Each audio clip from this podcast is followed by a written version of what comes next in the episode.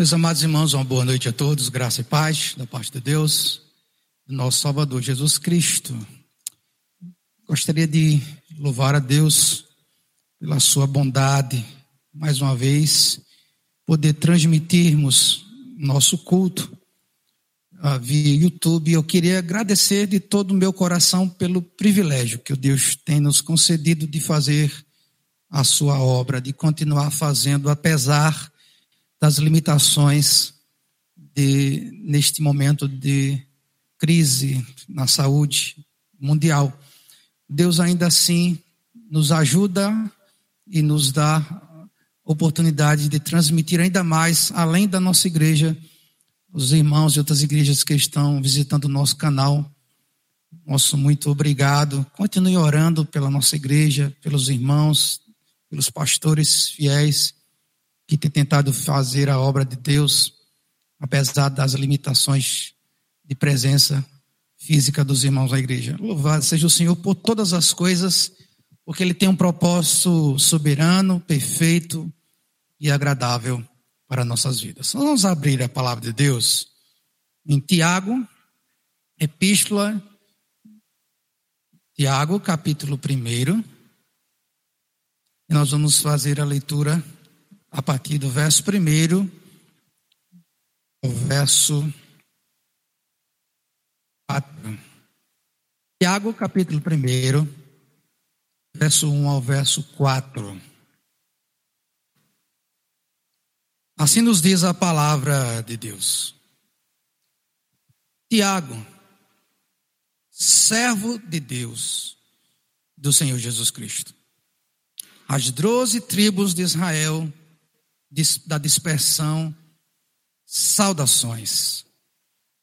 Meus irmãos, considerai motivo de grande alegria o fato de passar por várias provações, sabendo que a prova da vossa fé produz perseverança, e a perseverança deve ter ação perfeita, para que sejais aperfeiçoados e completos sem vos faltar coisa alguma.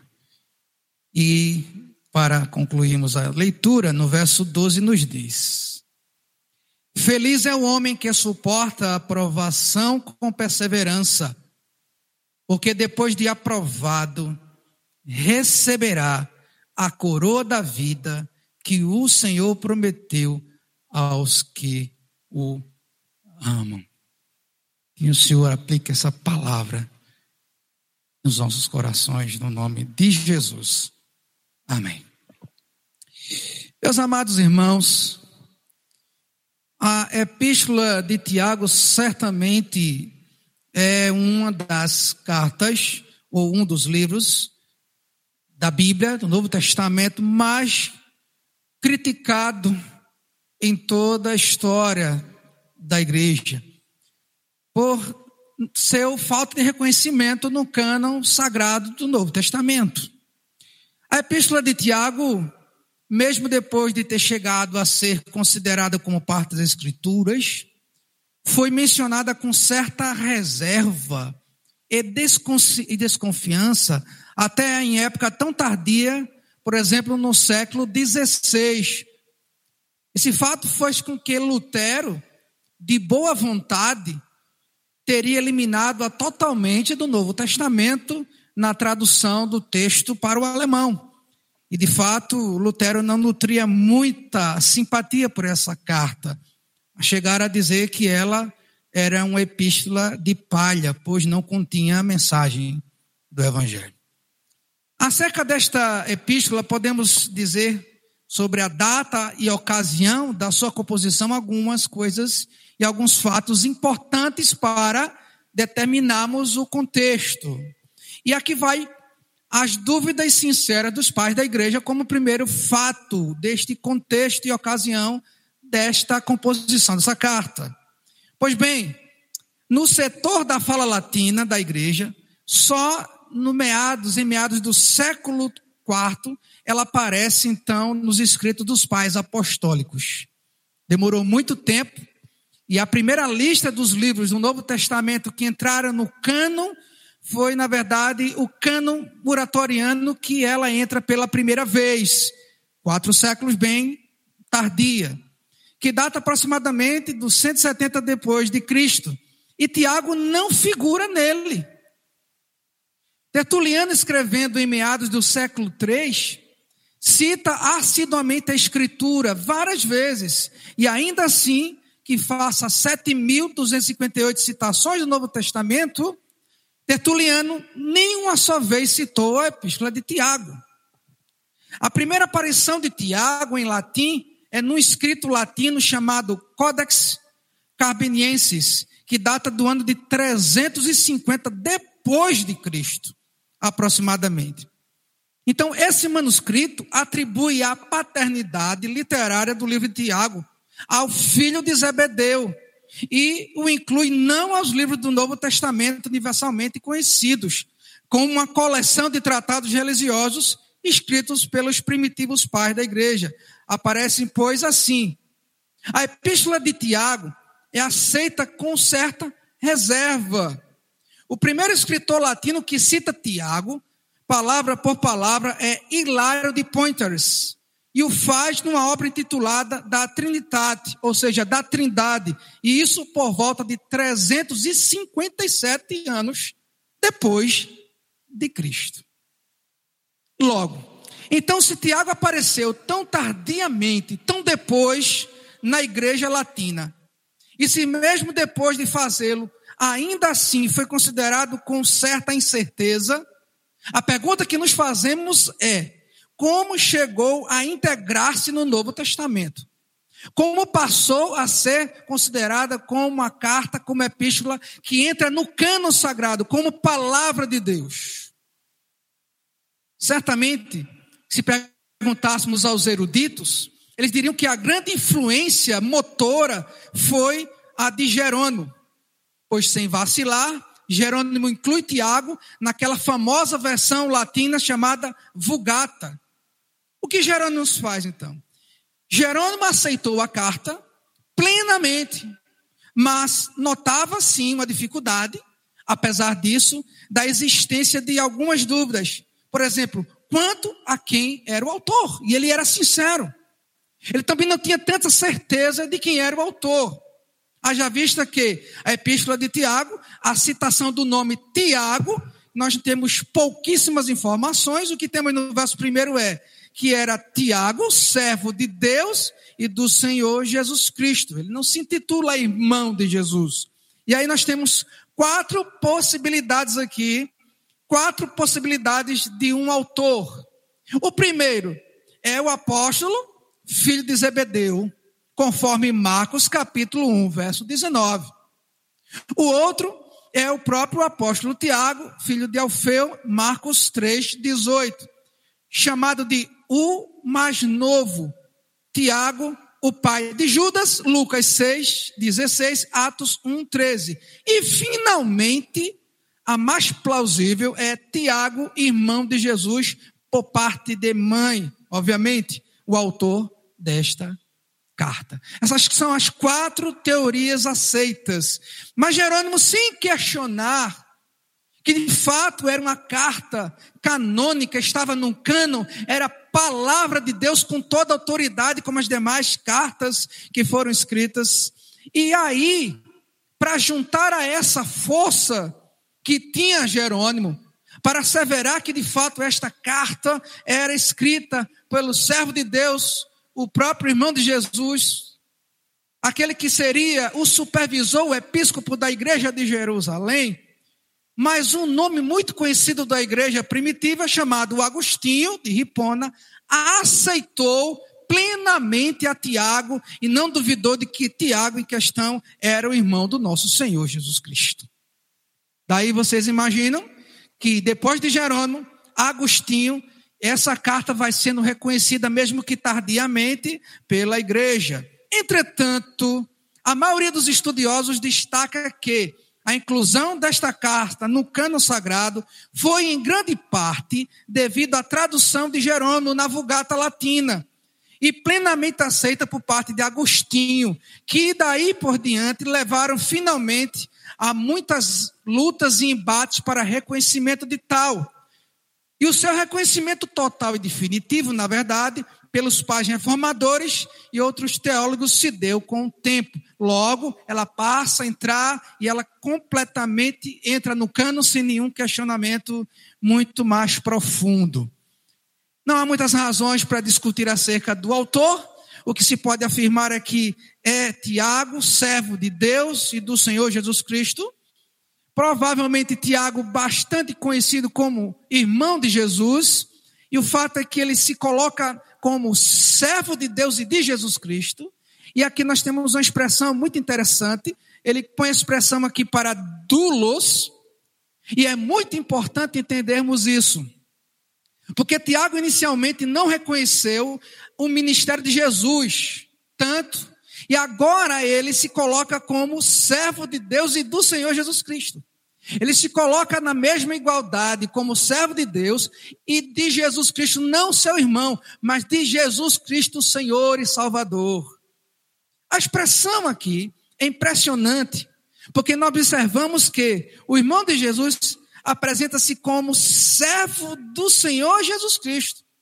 E isso pode ser explicado pelo impacto da ressurreição de Jesus sobre a vida de Tiago.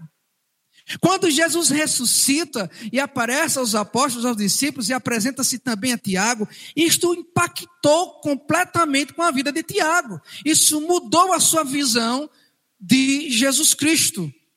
Parece que nem Tiago, nem os outros irmãos de Jesus creram nele antes da sua morte. Nós temos esse relato lá em Marcos capítulo 3, no verso 21, em João 7 e 5.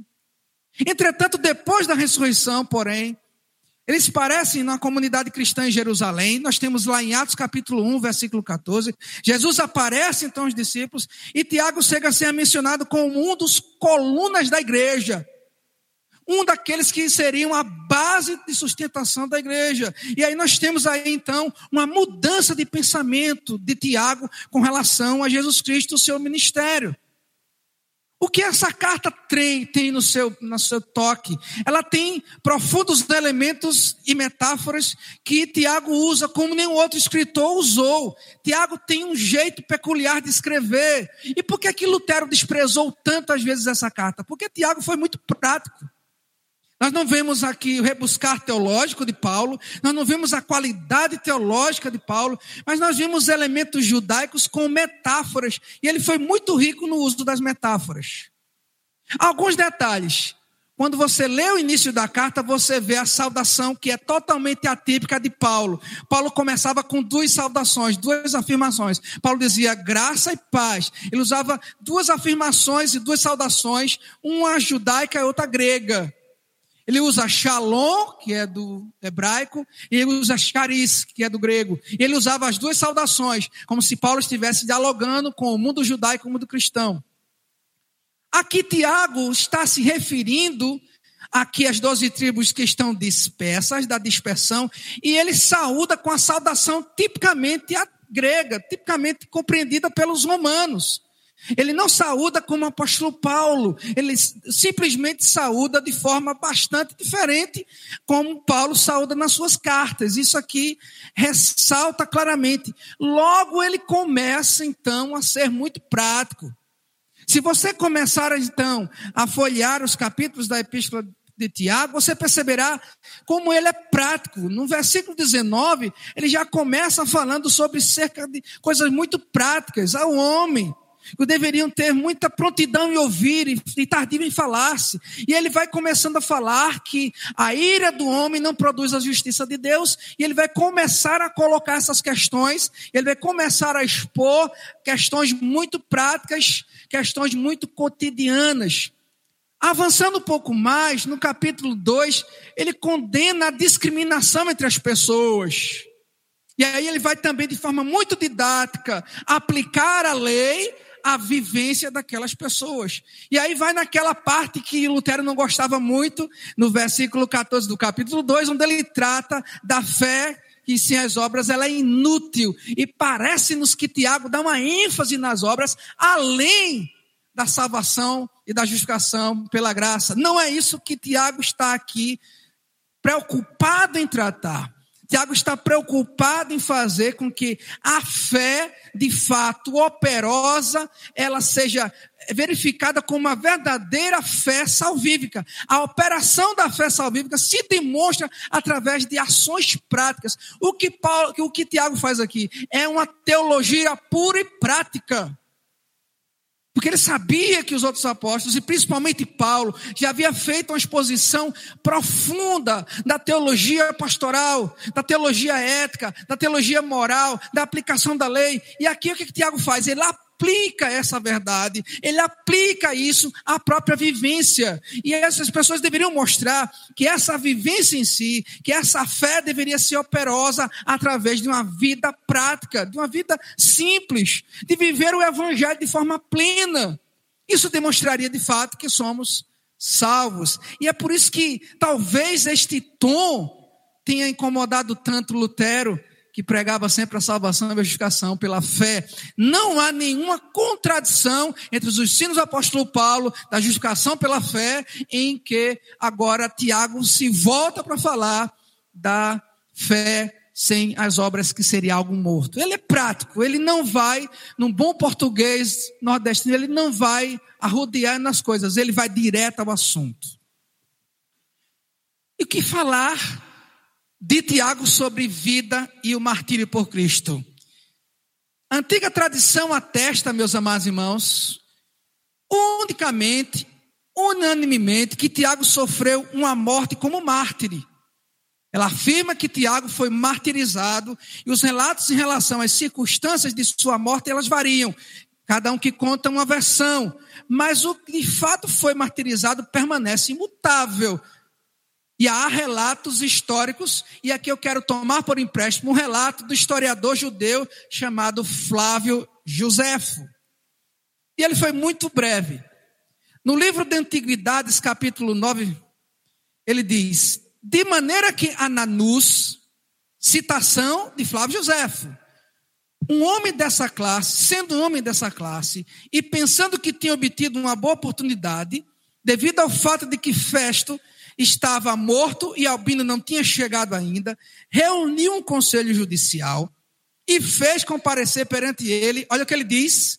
Eu estou falando de um, judeu, um historiador judeu. Ele diz: E ele, o irmão de Jesus, chamado o Cristo, Tiago, era o seu nome. E alguns outros, e sob a acusação de terem violado a lei, entregou-lhes para que fossem apedrejados. O que isso prova é que de fato Tiago foi martirizado. Ananos era um sumo sacerdote judeu. Festo e Albino eram procuradores da Palestina, que exerciam as mesmas funções que tinha Pilatos. O significado deste relato é que Ananos aproveitou o intervalo entre a morte de um procurador e a chegada do seu sucessor para eliminar a Tiago e aos outros dirigentes da igreja cristã. Notem, a igreja foi bastante perseguida. E Tiago estava no meio de toda essa perseguição, escrevendo aos irmãos e alegrando-se, dizendo que se alegrem por passarem por várias provações. A versão corrigida, Almeida Fiel, traz a seguinte colocação: por passados por várias tentações. Eu vou dar uma explicação um pouco depois acerca disto. Mas o que podemos entender então aqui, meus amados, é, em realidade, isto concorda bem com o caráter de Ananos, segundo o que sabemos dele. Isso significaria que, então, que Tiago foi martirizado por volta do ano de 62 depois de Cristo. Depois do ano 62, Tiago foi morto, provavelmente apedrejado. Sobre essa expressão, meus amados irmãos, servo de Deus e do Senhor Jesus Cristo, podemos primeiramente dizer que no próprio começo da sua carta, Tiago descreve a sua própria pessoa como um título que reside na sua única honra e a sua glória. Apresenta-se a si mesmo como servo ou escravo. Isso denotava também um privilégio. Então a expressão dulos aqui era uma expressão de honra. Era uma expressão de glória, ser escravo do Senhor Jesus Cristo, ser escravo de Deus, ser servo de Deus, não era ser alguém inútil. Então a expressão aqui, a possibilidade aqui, é que esse termo dulos não era usado para alguém que servia forçadamente, mas era um escravo que se dava à escravidão, que se vendia à escravidão, que se entregava ao serviço escravo. E é muito interessante. Porque pela segunda vez vemos essa expressão dulos é usada no, Antigo, no Novo Testamento como escravo que se permite ser escravizado. E ele enfatiza dizendo que é servo de Jesus, que é servo, perdão, de Deus e também do Senhor Jesus Cristo. É muito interessante. Com exceção de Judas, ele é o único escritor no Novo Testamento que se descreve a si mesmo com esse termo de escravo. Judas também se, se descreveu assim, e sem acrescentar nenhuma outra qualificação. Ora, Paulo se apresenta a si mesmo também como servo de Jesus Cristo e como seu apóstolo. O que que Paulo faz em Romanos 1, verso 1? Paulo vai dizer: servo de Jesus, apóstolo. Ele se qualifica como apóstolo. Em Filipenses 1:1, em Romanos 1:1, ao título de servo ele acrescenta o de apóstolo. Mas com relação a Tiago, não. Tiago não vai além de chamar-se a si mesmo de escravo de Deus e do Senhor Jesus Cristo. E aqui nós temos pelo menos quatro implicações desse título. Eu vou dar para vocês. A primeira, implica em obediência absoluta e incontestável. Porque o escravo não reconhece outra lei à parte da palavra de seu amo ao seu senhor, o seu dono. Ele não reconhece nenhuma outra lei que lhe fosse a servir, senão ao seu e senhor com total obediência e resignação, sem questionar nem duvidar. Nisto, não tem direitos próprios de nenhuma classe, é possessão absoluta do seu Senhor, e isto lhe faz com que ele seja ligado a este por uma total, indisputável obediência. Esse é o primeiro ponto. Um dulos aqui implica em obediência absoluta ao Senhor. Então, o que Tiago está dizendo é que ele se submete completamente a, a Deus e a Jesus Cristo. Então, ele não se coloca como o irmão de Jesus Cristo. Ele se coloca como escravo de Jesus Cristo. E aqui nós temos a mensagem do Evangelho que talvez naquele momento Lutero não estava percebendo. Ser escravo de Jesus se implica dizer que a mensagem de Jesus deveria ser pregada de forma incondicional, em obediência absoluta, em respeito absoluto ao seu Senhor. Logo, Tiago era um servo de Jesus, logo, Tiago pregava a mensagem de Jesus. Segunda implicação, e aqui nós vemos um Tiago diferente, implica em humildade absoluta. O que significa isso? É a palavra de um homem que não pensa em seus privilégios. Por que é importante entendermos isso? Porque Tiago podia dizer: Tiago, servo de Jesus Cristo e irmão de Jesus. Mas ele não diz. Ele é humilde. Então, como escravo aqui, com humildade absoluta, a palavra de um homem que não pensa em seus privilégios. Tiago não pensou em privilégios, mas em seus deveres, não em seus direitos, mas em suas obrigações. Tiago é um homem que perdeu a sua própria identidade para servir a Deus. É um homem que literalmente negou-se a si mesmo e que se dissesse não a si mesmo para dizer sim a Deus. Tiago não usa da prerrogativa para dizer que era o episcopos lá da congregação de Jerusalém, Tiago não usa a prerrogativa de irmão de Jesus Cristo para simplesmente elevar-se a si mesmo e ele demonstra humildade. Por isso que talvez haja uma falta de aceitação, ou perdão, por isso que talvez houve uma falta de aceitação, ou ela foi tardia nos tempos apostólicos. Porque aqui não fica claro para alguns que Tiago aqui que era o irmão de Jesus. Seja qual for a nossa compreensão, ele é alguém que não estava interessado em uma identidade para si, mas ele estava a serviço de Deus e do seu irmão, de aliás, do Salvador do mundo, que era Jesus. A terceira implicação implica em lealdade absoluta. É a atitude de um homem que não tem interesses próprios, porque está plenamente entregue a Deus. Tiago não tinha nenhuma preocupação em Jerusalém, na congregação onde ele estava ali cuidando no rebanho, ele agora está voltando essa carta, provavelmente para os irmãos dispersos por todas as regiões da Grécia, provavelmente cristãos que estavam passando pela grande perseguição que se acirrou logo na sequência da morte de Estevão. Aliás, se voltarmos o texto do Atos dos Apóstolos, capítulo 1, já vamos ver as perseguições que a igreja enfrentou.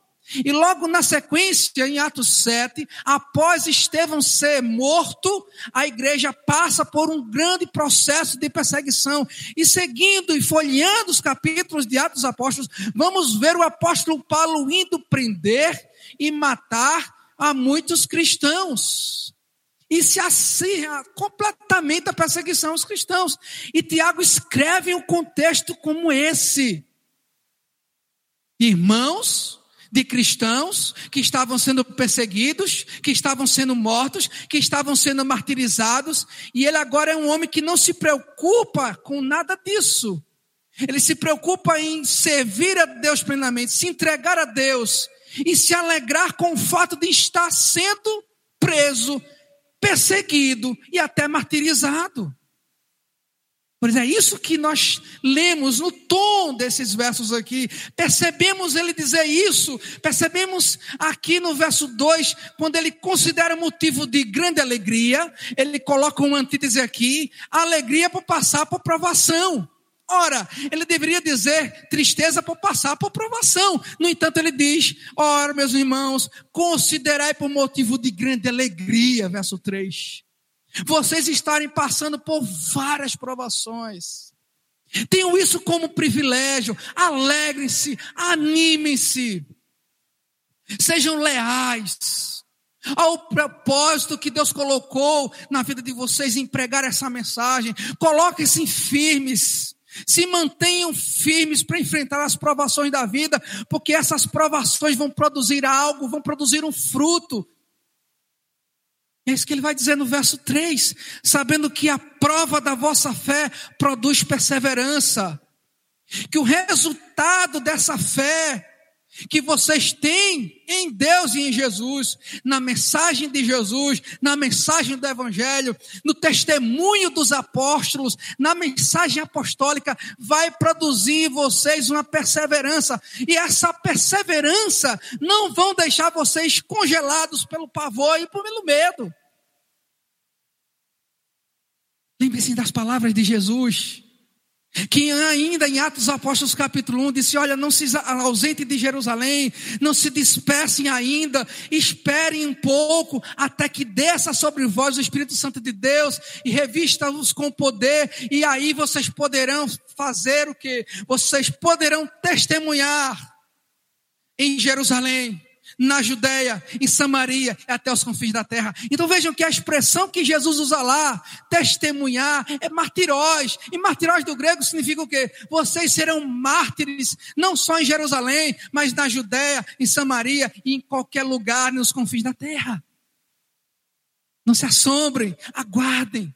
E aí acontece lá em Atos capítulo 2, o revestimento do Espírito Santo, no ocasião de uma festa de Pentecostes, festa tipicamente judaica, onde aqueles prováveis cristãos se reuniam da diáspora e ali estavam congregando todos num só lugar.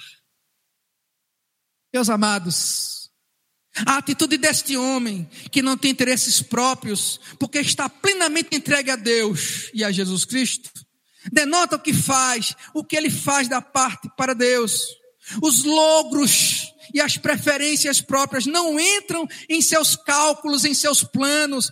Sua lealdade é em relação ao propósito que ele tem com Deus e com Jesus Cristo e a sua mensagem.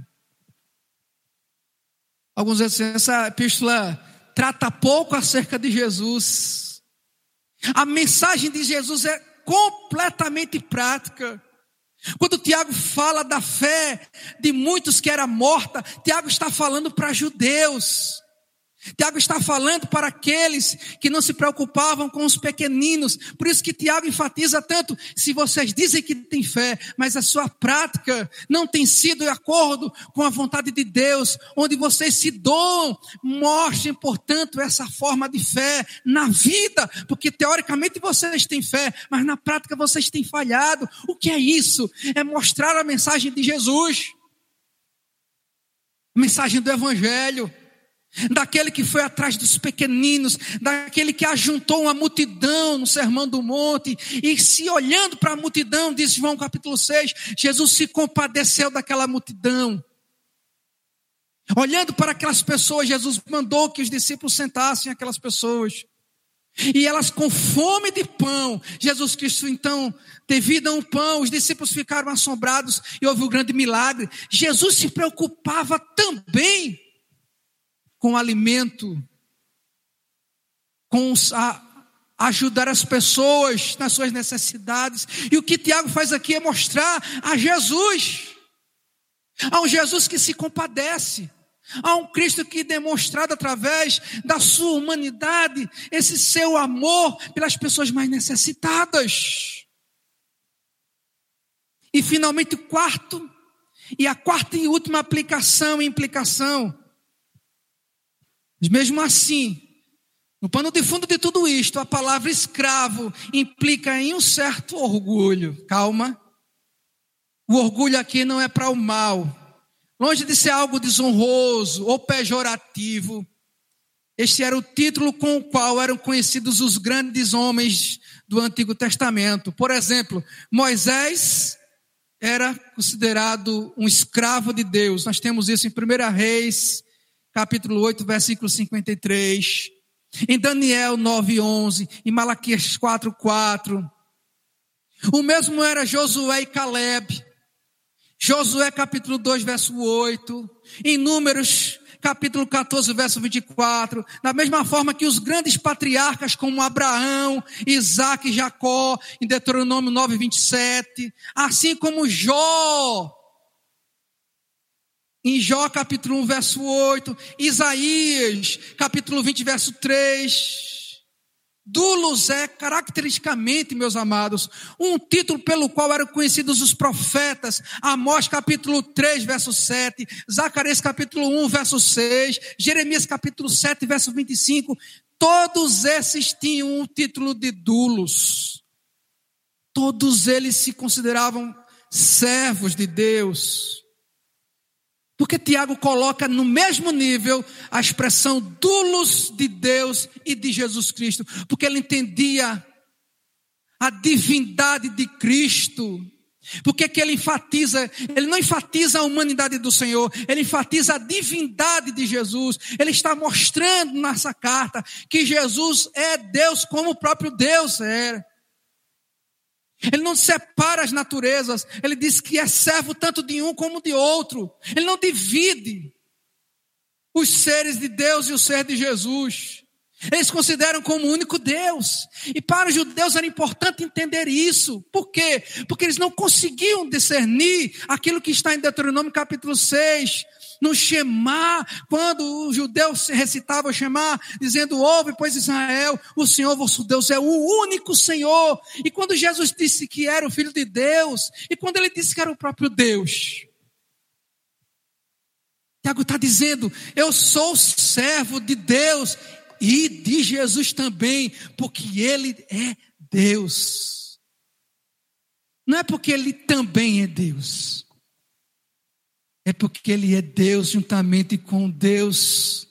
Jesus é tanto Deus como o próprio Deus, como Yahvé, como no Velho Testamento. Ele é tanto Senhor soberano, dono de todas as coisas, como também estava no início de todas as coisas, criando tudo para a sua glória. Por isso que eu o sirvo, por isso que eu o adoro, por isso que eu estou aqui para falar em nome dele e dizer: considerem grande alegria passarem por provações. Vale a pena servir a Jesus, porque nós servindo a Jesus, nós servimos também a Deus, porque Ele é o próprio Deus. Sobre os judeus da diáspora, eu queria tratar um pouquinho com os irmãos. Quem são esses, as doze tribos da dispersão? Meus amados, nesta época, os judeus esperavam que as doze tribos de Israel voltassem a reunir-se na terra em que o Messias prometido chegaria. O que é que o judeu tanto esperava? O Messias. O que, que ele faria? Reuniria as novas tribos novamente, governaria sobre Israel. E aqui, meus amados irmãos, os judeus foram dispersados foram expulsos das suas terras, estavam se reunidos em lugares, em países onde eles não podiam servir a Deus como gostariam de servir. A quem essa carta é dirigida? A carta é dirigida às doze tribos que estão na dispersão. Aqui encontramos uma palavra que é técnica, perante a qual devemos nos deter. Literalmente, a saudação é para as doze tribos que estão na conhecida diáspora ou dispersão. Este é um vocábulo técnico que designa os judeus que viviam fora da região da Palestina. Então, todos os judeus que não estavam na Palestina, eles estavam na diáspora. Logo, todos os milhões de judeus que, por uma ou outra razão, se achavam residindo fora da terra, fora da Palestina, fora da terra prometida, eram da diáspora. Estavam, como alguns usam, dispersos, espalhados.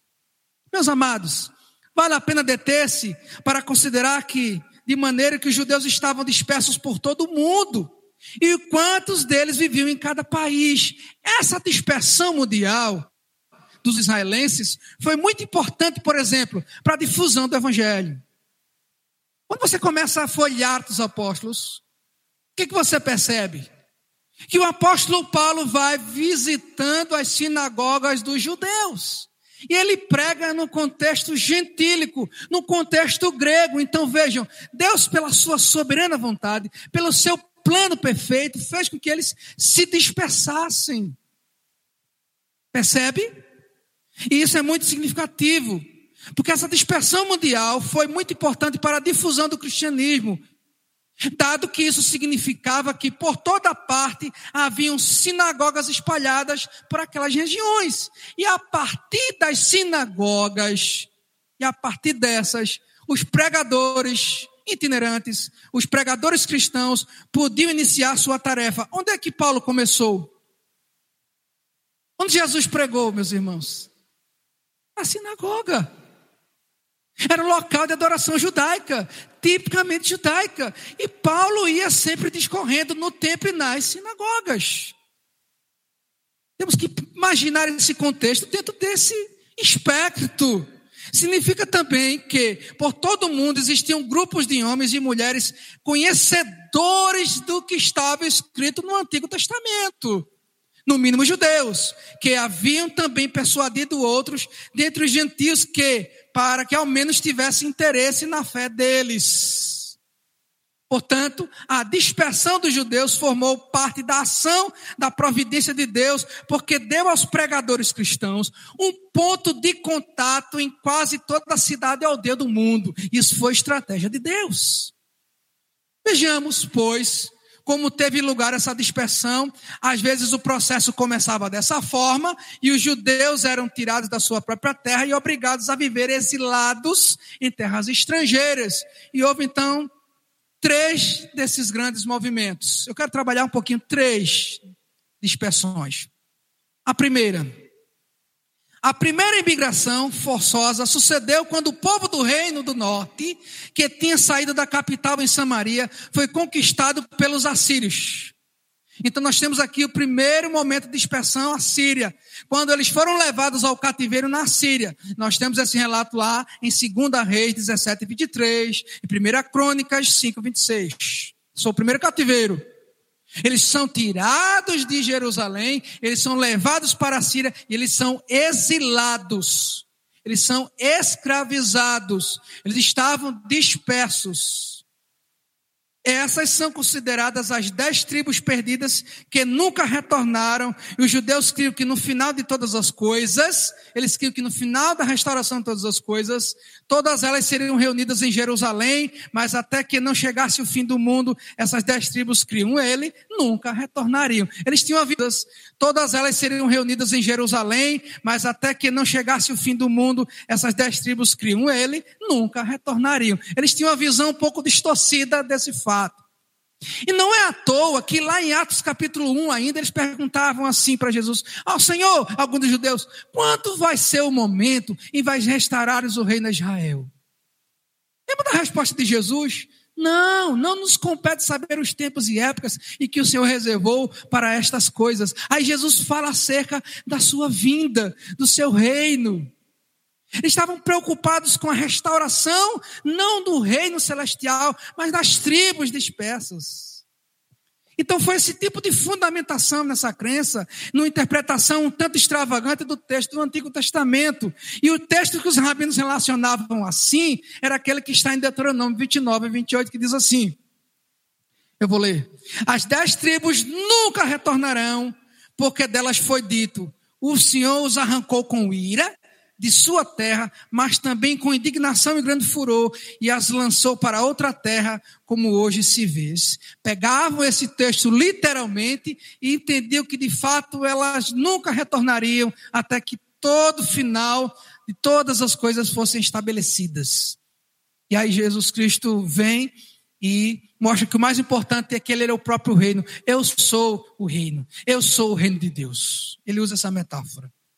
Segunda migração, segunda dispersão, é a emigração compulsiva que teve lugar ao redor no ano de 580 antes de Cristo. 580, por esse então os babilônios conquistaram o reino do sul. Ora, o norte é a Síria, o sul Babilônia, cuja capital era Jerusalém. E levaram consigo o melhor do povo para a Babilônia. E nós temos esse relato em 2 Reis 24, 14 a 16. E aí nós temos lá no Salmo 137. É bom ler, meus amados irmãos, o Salmo 137, porque ele respinga nas letras dessa melodia a canção que foi composta no momento do exílio que eles estavam na Babilônia. Quando muitos nós lemos esse texto, não percebemos o tom melancólico de alguém que está exilado. E aí no Salmo 137, nós temos aquela melodia, né, tão linda, que diz assim: "As margens dos rios da Babilônia, nos assentávamos e chorávamos, recordando-nos de Sião, nos sagueiros que lá haviam, pendurávamos as nossas harpas, pois aqueles que nos levavam cativos, quem? Os babilônios, nos pediam canções, e os que nos oprimiam, pediam que nos alegrássemos, cantai-nos uns cânticos de Sião. E qual era a resposta do povo que estava exilado? Mas como entoaremos o cântico do Senhor em terra estrangeira? Verso 5: Ó oh, Jerusalém, que a minha mão direita se atrofie, se eu me esquecer de ti. Eles estavam lembrando com saudade de Jerusalém, e eles fazem um voto. Eles fazem um voto de que se eles se esquecerem de, de Jerusalém, que as suas mãos ficassem mirradas, que elas deformassem. Tal era o seu desejo de voltar para Jerusalém. Meus amados, eles estavam exilados. Eles estavam presos na Babilônia. Em Babilônia, os judeus se comportavam de uma forma muito peculiar. Eles estavam recusando tenazmente a assimilar e a perder a nacionalidade dele e se adequarem à nacionalidade e os cultos babilônicos aos seus deuses. Eles resistiram bravamente. E foi realmente na Babilônia onde, no momento, toda aquela parte da erudição judaica alcançou o seu mais alto nível. Foi lá onde nasceram os escribas, a função de, de, de copiar as escrituras. Foi lá que surge o escribismo. Dentro de um contexto como esse, ele foi permitido os judeus adorarem com restrições. Ainda continua do texto do Salmo 137 para concluirmos. Verso 6, o verso 9, ele diz: Que minha língua se prenda ao céu da boca, se eu não me lembrar de ti, se eu não preferir Jerusalém, a minha maior alegria. Senhor, lembra-te dos Edonitas, do dia de Jerusalém, pois eles diziam: arrasaia, arrasaia até os alicerces. Eles evocam a lembrança dos Edonitas que diziam: destruía, dev, devastai totalmente, queimar Jerusalém, aqui não sobre nada. Verso 8 ele diz: Filha da Babilônia, que serás destruída, feliz é aquele que te retribui o mal que fizeste a nós. Aí vem um texto muito profundo. Aí nós temos aqui no texto um salmo imprecatório. E nós ignoramos esse contexto muitas vezes nos salmos. Ele diz assim: Feliz é aquele que pegar teus filhos e esmagá-los contra uma pedra. Você imaginou qual era a canção dos exilados? Felizes são aqueles que te dão a paga por causa do que fizestes com Jerusalém.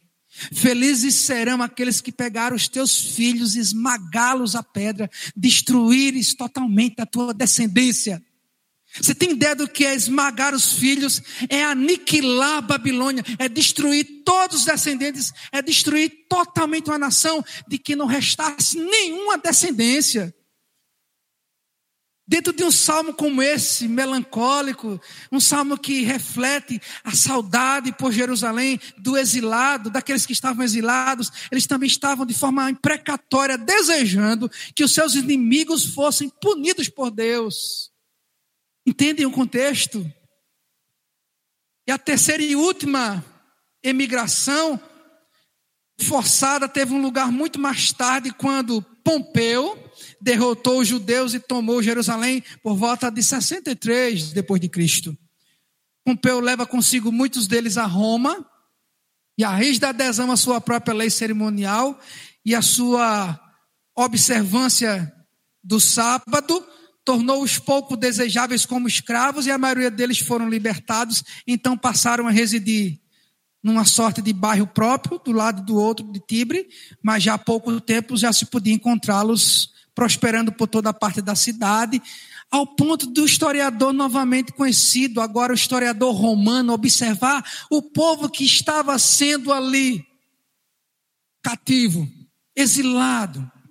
Quando Díosio de Cássius, que era um historiador romano do segundo século, observou aquele povo se multiplicando, crescendo, enchendo Roma, Díosio já passava algo interessante.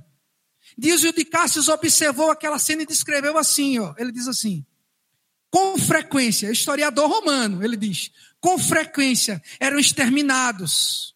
E Entretanto, multiplicavam-se prodigiosamente, de tal maneira que chegaram a alcançar o livre exercício de seus costumes. O que podemos entender de todo esse contexto, meus amados irmãos? E voltar aqui para o contexto de, de Tiago. Meus amados, com frequência, ao longo da história do povo de Deus, aquele povo sofreu perseguições, Aquele povo foi exterminado, aquele povo foi aprisionado, aquele povo foi escravizado, aquele povo sofreu. E o que é que Tiago diz aqui? Meus irmãos, considerem a alegria o fato de vocês passarem por várias provações. Porque na história todo o povo de Deus, o povo havia passado por várias e várias perseguições e prisões, que aquele momento ali não era um momento onde o povo de Deus ia sucumbir completamente, que ia ser exterminado, que ia ser totalmente aniquilado, não. Tiago anima os irmãos quando escreve essa carta. Tiago está preocupado em incentivá-los.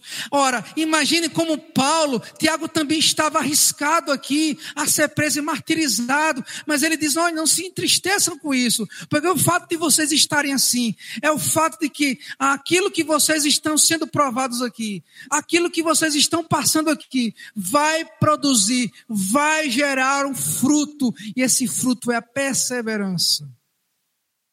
Aqui interessante sobre esses termos que Tiago vai usar. Primeiro, a provação. Lembra que eu falei para vocês sobre provação? Tiago usa aqui.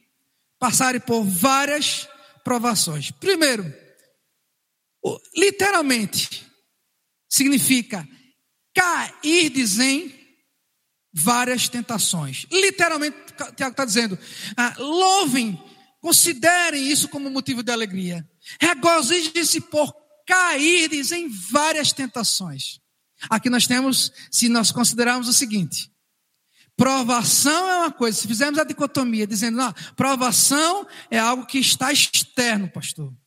É algo que não está no espectro, não depende de mim. Deus querendo me provar, Ele vai colocar um obstáculo para que eu seja provado e aprovado por Ele. Quando eu penso, ou quando eu falo em tentação, eu estou pensando em algo diferente. Eu estou pensando em algo que é, é produzido através da minha forma de me conduzir. É algo interno. São as tentações que eu sofro por causa da minha limitação e por causa dos meus pecados. Eu vou explicar um pouco acerca disso para vocês. Muitas vezes aparecem essa confusão porque elas aparecem em outras versões assim. Elas geralmente vão diferir ou entre tentação ou entre provações. Então, perdendo o real significado do seu contexto. Só que acontece. Ah, primeiro, a diferença está em que o fato de que a aprovação vem de fora. Lembra que eu disse? E a aprovação que vem de fora, o que é? O que, é que podemos dizer de aprovação que vem de fora? Perseguição de Roma, martírio, prisões. Lembra de tudo, todo o contexto? Tudo isso vem de fora.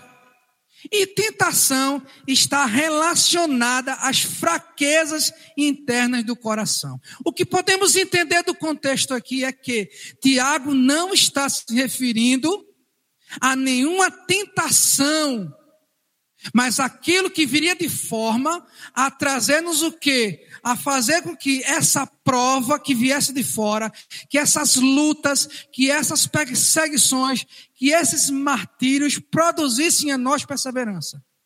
O que Tiago está tentando dizer aqui, olha, não importa o que vier, não importa o que vai acontecer daqui para frente, o que acontecer deve provar a fé de vocês, e a partir daí a fé de vocês deve produzir perseverança.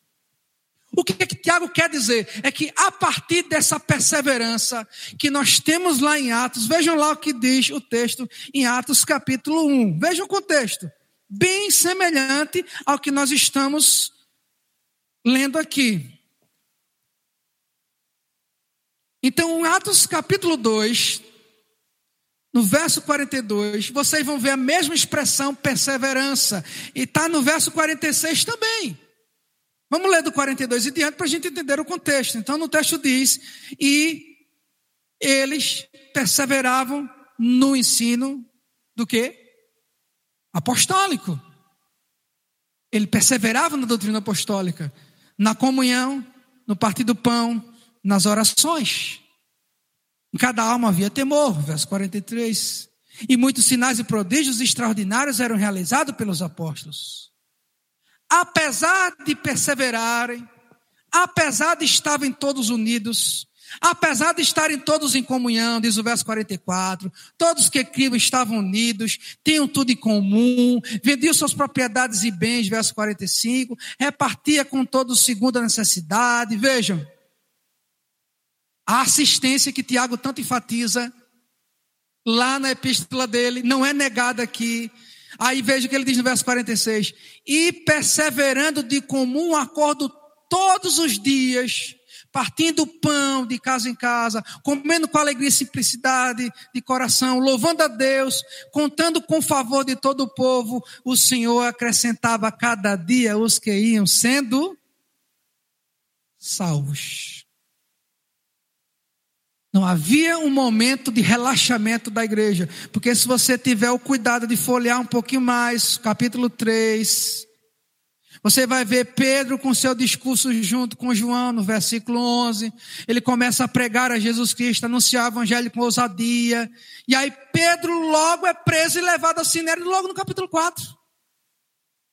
Logo no capítulo 4 ele é preso. E aí começam novamente as perseguições. E aí você vai andando e você vai percebendo novamente essas perseguições aumentando. Aí você vai no capítulo 7. Você tinha a história de Estevão como primeiro mártir, ele é aprisionado, ele é martirizado, o evangelho começa a ser pregado então agora por um jovem mancedo chamado Saulo, capítulo 8. Percebem? Daí ele começa a pregar o evangelho. Diz o texto que ele encontra com Filipe, eunuco. Então Paulo é convertido no capítulo 9, e aí se segue, e aí as perseguições vão se aumentando. Então no verso 20 do capítulo 9 nós temos, e logo pregar, começou a pregar Jesus nas sinagogas, dizendo ser ele o filho de Deus. E todos que ouviam, verso 21, admiravam-se e diziam: Não é esse que estava em Jerusalém? Que é que fazia Paulo lá em Jerusalém? Perseguia os que invocavam esse nome. Ele não veio para cá a fim de levar presos os principais sacerdotes. Estavam confusos. Como é que ela agora está pregando Jesus? Se não foi esse que estava lá pronto, com cartas para no caminho de Damasco levar a cristãos à prisão e até ao martírio, como ele prega Jesus Cristo agora nas sinagogas e diz que ele é filho de Deus? Perceberam, irmãos? E aí começa a perseguição se acirrando, aumentando, esse espectro vai aumentando. Então, sabendo que isso produziria mais perseverança, com que essa mensagem fosse crescendo, à medida que ele fosse pregando, à medida que ele fosse anunciando a mensagem, mais perseguição se levantaria sobre a igreja. E o que, que eles precisavam fazer? Eles precisavam perseverar na fé que eles tinham em Deus e Jesus Cristo como Senhor. E aí no verso 4 ele diz: e a perseverança, como produto da fé, como resultado dessa fé, deve fazer o que? Deve ter ação completa. Ação perfeita. A tradução literal aqui do grego. A ação completa é a ação perfeita. E o que é que é essa ação completa, a ação perfeita aqui que Tiago trata? É para que sejais aperfeiçoados e completos, sem vos faltar dom algum. O que, é que Tiago está enfatizando, meus irmãos? Aquilo que a igreja passou, Aquilo que o escritor Tiago está descrevendo são os martírios que a igreja passou ao longo da sua história, que o povo de Deus passou ao longo da sua história. E Tiago diz: Olha, saibam que o produto final disso tudo, que o resultado final disso tudo é uma coisa: é com que vocês estejam perfeitamente habilitados e não lhes falte dom algum, que sejam completos que não desanimem. A perseverança que produz um efeito em vocês, onde vocês serão otimistas, onde vocês sairão, essa ação fará com que vocês sairão e pregarão a mensagem do Evangelho. Mas se algum de vocês não tem fé, se algum de vocês não tem sabedoria, se algum de vocês não consegue compreender isso, o que é que Tiago diz no verso 5? Tiago disse: se algum de vocês tem falta de sabedoria, peçam a Deus, que concede livremente a todos sem criticar, e lhe será dado. Peça, confesse sem duvidar, verso 6. Pois quem duvida é semelhante à onda do mar, movida e agitada pelo vento. Lembra da expressão que Paulo usa do vento com relação aos Gálatas, que eles eram inconstantes, que eles eram impelidos como, a, como o vento e as ondas do mar. Tiago usa a mesma expressão aqui, para denotar a inconstância de alguns irmãos. E ele diz que tal homem que é inconstante, no verso 7, não deve pensar que receberá do Senhor coisa alguma, pois ele é vacilante, ele é inconstante em todos os seus caminhos. Tiago diz, porém, o irmão de condição humilde, o escravo, que ele tanto dizia ser de Jesus e de Deus, Porém, o irmão de condição humilde deve gloriar-se na sua alta posição, não deve gloriar-se na sua alta posição, e o rico na sua humilhação, porque passará como uma flor silvestre, pois o sol se levanta sem ardor e seca a relva, então a sua flor clai, a sua beleza desaparece, assim também o rico murchará em seus caminhos. Tudo sucumbirá, a riqueza, a glória, os poderes, o domínio, a alta posição, nada disso importa nesse caminho. Por que Tiago está enfatizando isso? Porque ele sabia que os cristãos ali, quando seguissem a Jesus, eles iam perder tudo.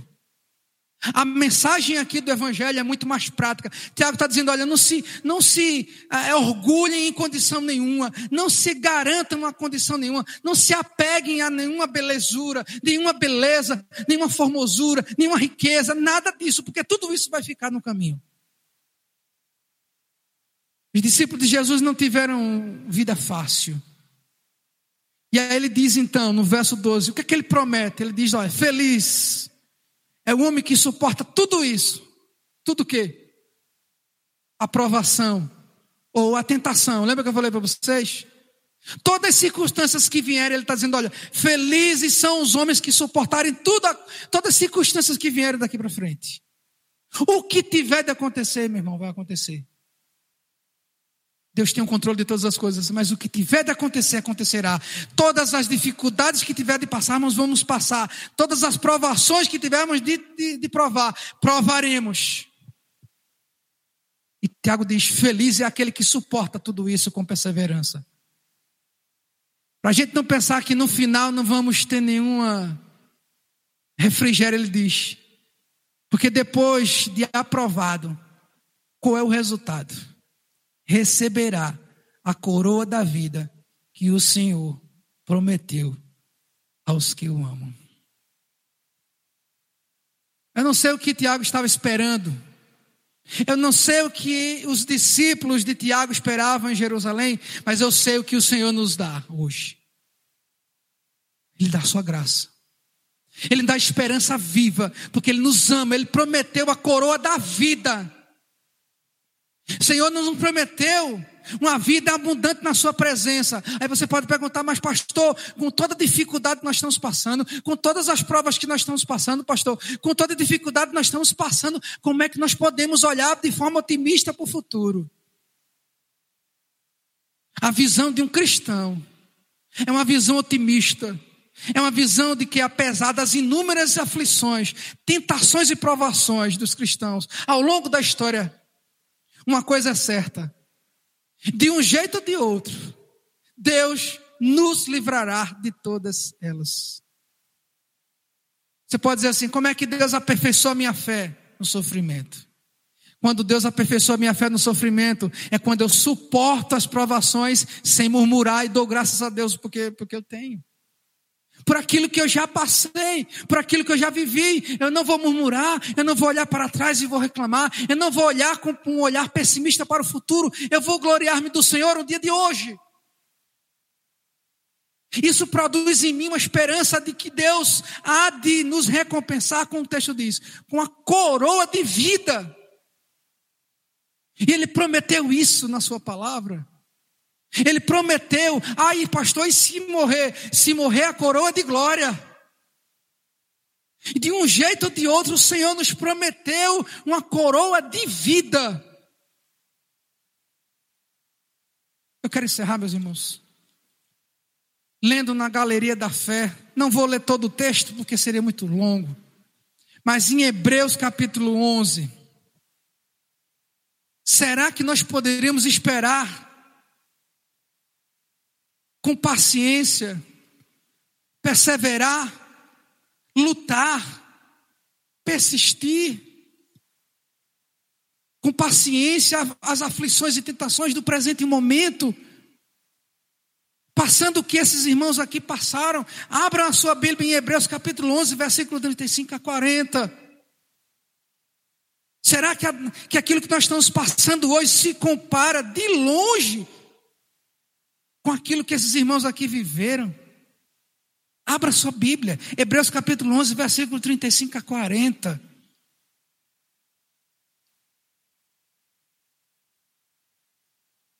Como enfrentar as provações da vida hoje?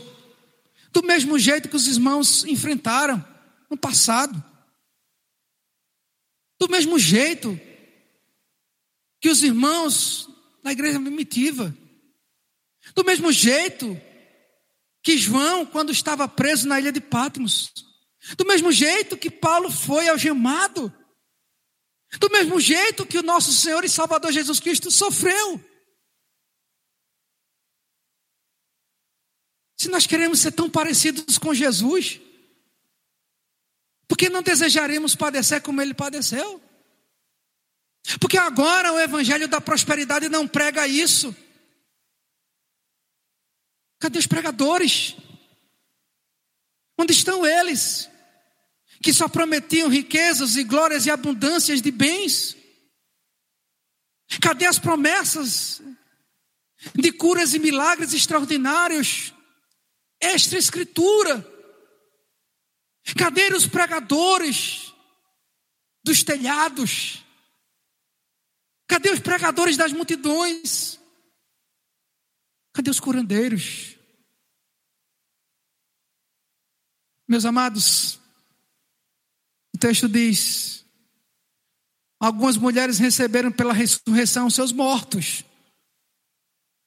Milagre de Deus. No entanto, alguns foram torturados. E vejam, e não aceitaram ser livrados para alcançar uma melhor ressurreição. Torturados, irmãos. Outros experimentaram zombaria, espancamentos, correntes e prisões. Como eles enfrentaram essas provações na vida e suportaram isso a ponto de não negarem Jesus? Verso 37: foram apedrejados e provados. Esse é o momento do Senhor provar nossa fé.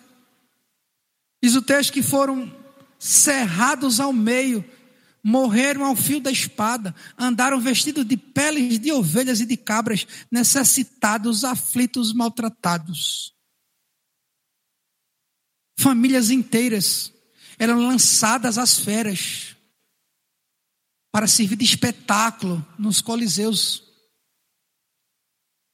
para servir de espetáculo para os romanos. Crianças, jovens, idosos. Isso era motivo de euforia, de êxtase. A multidão gritava em êxtase.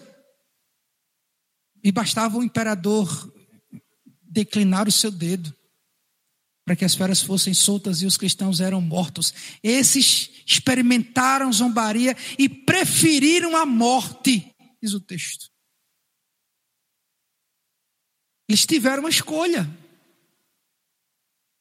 Eles tiveram uma escolha. Eles não tinham essa de ficar em casa, não.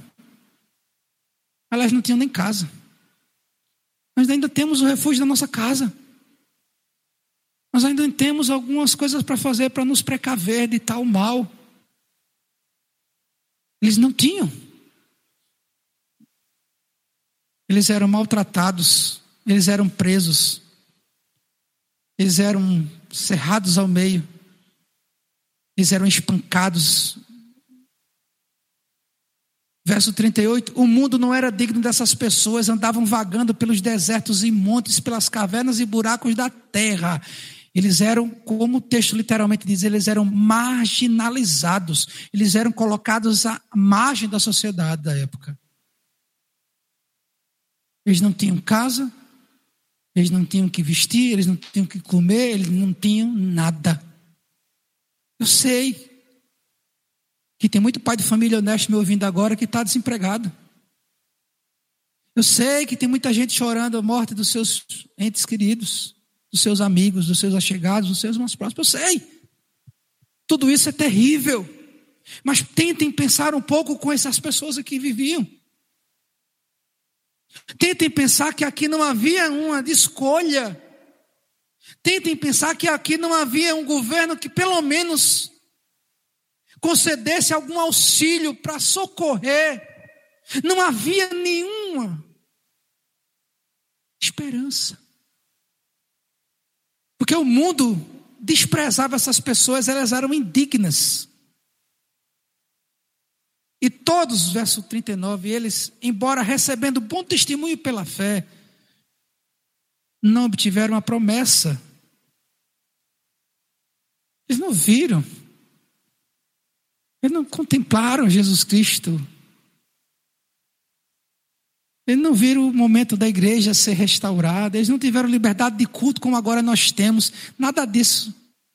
Três séculos depois, Constantino, de forma muito questionável, tomou o cristianismo como religião oficial de Roma, aí se, vive um certo uma certa paz e liberdade religiosa, visto que agora o Império Romano era, o cristianismo era religião oficial do Império Romano. Essas pessoas não viram isso. Só que o verso 40 diz: Visto que Deus havia providenciado algo melhor a nosso respeito, para que, sem nós, eles não fossem aperfeiçoados. E ele conclui essa máxima aqui no verso no capítulo 12 dizendo: "Portanto, capítulo 12 de Hebreus, portanto também nós rodeados de tão grande nuvem de testemunhas, depois de eliminar tudo que nos impede de prosseguir e o pecado que nos assedia, veja, tudo que nos impede. O que é que nos impede? são as provações de prosseguir. Tudo que nos impede de prosseguir. E aqui o pecado. E o pecado? O que é o pecado? As tentações. E o pecado que nos assedia. E o escritor Hebreus diz: corramos com perseverança a corrida que nos está proposta. Nós temos aqui, meus amados irmãos, uma corrida nós estamos na estrada, nós estamos no caminho, nós estamos peregrinando. Fixando os nossos olhos em Jesus, verso 2. O autor e consumador da nossa fé, o qual, por causa da alegria que nos estava proposta, suportou a cruz, não fazendo caso da vergonha que sofreu, e está assentado à direita do trono de Deus. Assim, considerai aquele que suportou tal oposição dos pecadores contra si mesmo, para que não vos canseis e fiqueis desanimados. Que Deus nos dê forças para prosseguir enfrentando as provações da vida. Só Deus sabe o que vai acontecer o que mais poderá nos acontecer. Só Deus sabe quantas provações mais teremos que passar. Só Deus sabe quantas tentações mais virão sobre nós. Mas uma coisa é certa: é que aquele que perseverar, diz o texto em Tiago capítulo 1, verso 12, receberá a coroa da vida a qual o Senhor prometeu a todos que o amam. Meu amado irmão, se não nessa vida, na eternidade. Eu só não posso garantir nem para mim nem para você. Se não nessa vida, na eternidade é o que eu posso dizer. Isso eu garanto na Bíblia. Que o Senhor quiser nos livrar, livrará. E se não quiser, nos dará lá, nos céus e nova terra, um livramento total definitivo de todas as nossas dificuldades, provações, angústias e temores. Lá sim, tudo que passamos aqui não terá nenhum impacto mais nas nossas vidas. Nada mais nos deixará tristes lá. Não teremos mais medo, temor, angústias, ansiedades, não mais nos inquietaremos pelo dia de amanhã, não mais nos angustiaremos o que será de nós daqui para frente. O que veremos é a glória de Deus sendo manifesta dia após dia e por toda a eternidade lá.